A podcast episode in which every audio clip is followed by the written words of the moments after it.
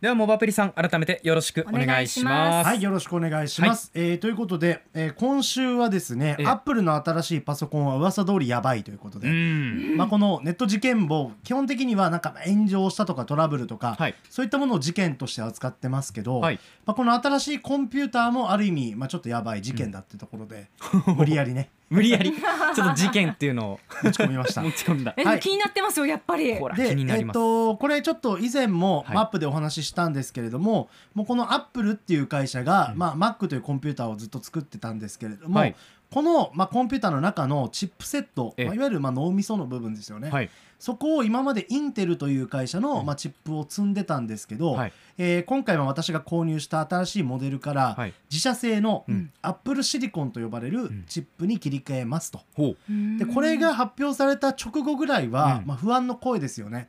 まあインテルは安定感あるからもうおなじみなんだけれども、はい。ちょっとこのアップルが作るってやつは大丈夫なんかとはいはいはい。すごく不安があって、えまあ、僕もちょっとビビってたので、ええ。この発表直後にすぐに購入はしなかったです。えうん。第1弾の人たちの反応を見て、はい、まあ、あのすごく評判が良かったので、うん、購入してみたら、まあ、それも案の定良かったということで。うん。で、えっと、これまあどんな感じでまあいいかっていうちょっと話をしたいんですけれども、はい。まず私が今回購入したのは、えっと、新しい M1 チップ搭載の MacBook Air の一番安いモデルはい。を購入しました。なので税抜き価格が10万4800円。うん。安い。まあはいそうですね。まあアップル製品にしては。アップル製品にしては安い。まあ、そうですね、10万円という金額自体が絶対的に安くはないんですけど、ええまあ、仕事でバリバリ使えるパソコンが10万円というふうに考えると、うん。まあ、このご時世特に私なんかはもう基本パソコン使って仕事してるので、はい、まあ、すごく安いなというふうに思いました、うん、で10万円のモデルでもめちゃくちゃ速いんですよ。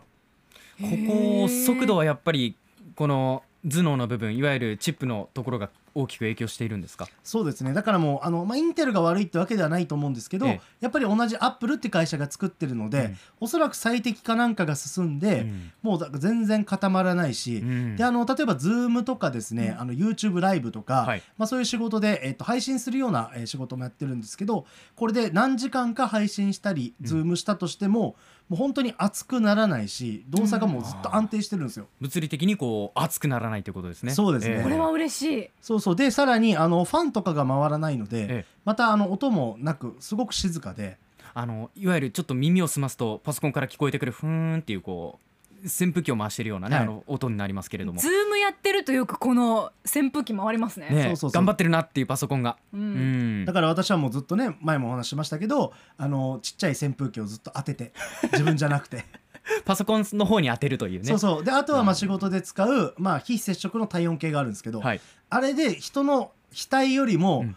この PC の方の温度を測って 40度にいっちゃってるやべえぞと。あららららら俺の Mac 冷やさないといけない。高熱ですはい、でめちゃくちゃもう10円玉とか置いて、うん、高熱させるためにね、なるほど。うん、貧乏くさいんですけど 私アイスの置いてたんですけどアイスのはあんまりやりすぎるとまあちょっと結露する可能性があるので 急激に冷やすとね。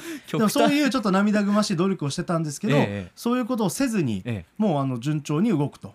素晴らしいまたバッテリーの持ちも結構今回のモデル素晴らしくて、え一応その公表のスペック的にいくと最大15時間インターネット使えますよと、うん。前のモデルは11時間でしたよっていうやつがはい。15時間に伸びてるんですよ、うん。でまあ、ただこの辺もメーカー発表のやつっていまいち参考にならなかったりするんですけど、はい。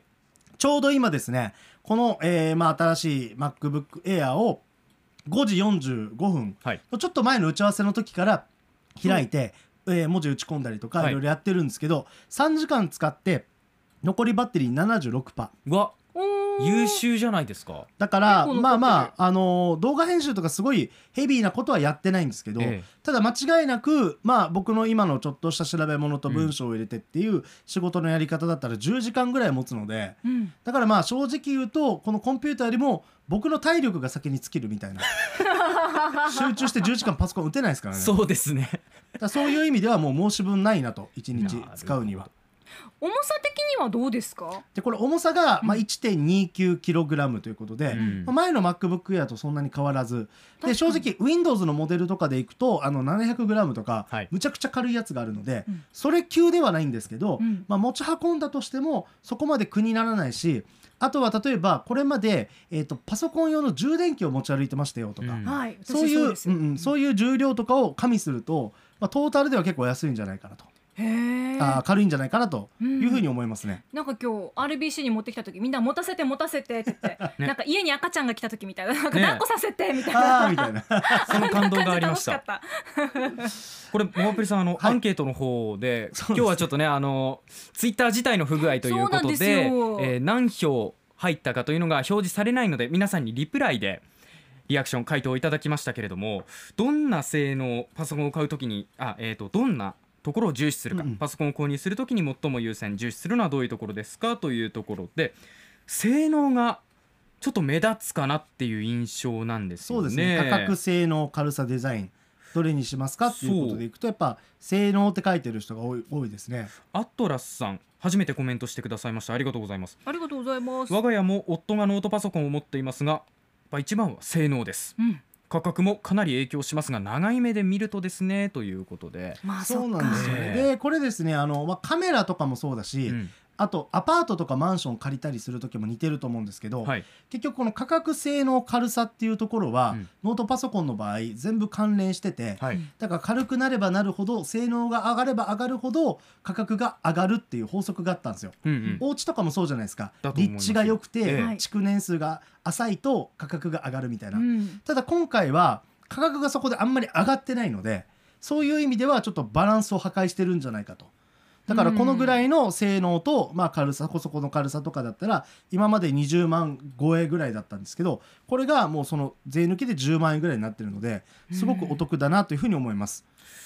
それから凪原瑞希さん初めて参加させていただきますということでりがとうごありがとうざいますございます。この方も性能うん。値段がその次に来ますということですが今モバプリさんお話もありましたけれどもこう性能と価格ってどうしても比例関係にあってどっちかがが、あの性能が高いとやっぱりね、えー価格も上がっていくみたいなところありますけれども今回の MacBook Air については価格はちょっと抑えつつ性能だけ爆上がりしたような、そういう感じがしますね。ですよね。バッテリーも持つと。えで、えー、とこれはちょっと、えーコンピューターから外れるんですけど、ええ。私は現在、えっとドコモの 5G ギガホというプランを契約してて、はい。これが、えー月々7650円でうん。100ギガ使えますと、何何ギガです？100ギガ。100ギガ。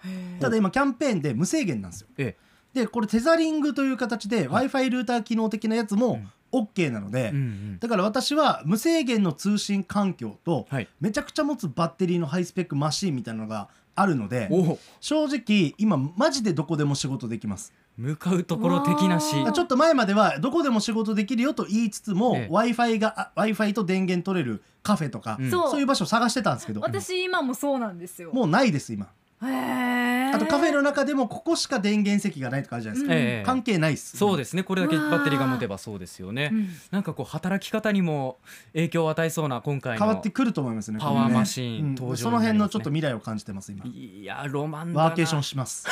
あ ーいいな。ロマン法ですね。もう素晴らしい。なんか買っちゃうかもしれない。以上モバイルブリッジさんのネット事件簿でした。ありがとうございまありしたがとうございますアップのポッドキャストを最後までお聞きいただきありがとうございました。生放送は平日朝7時から FM921 AM738 RBC ハイラジオ。県外からはラジコですお楽しみください。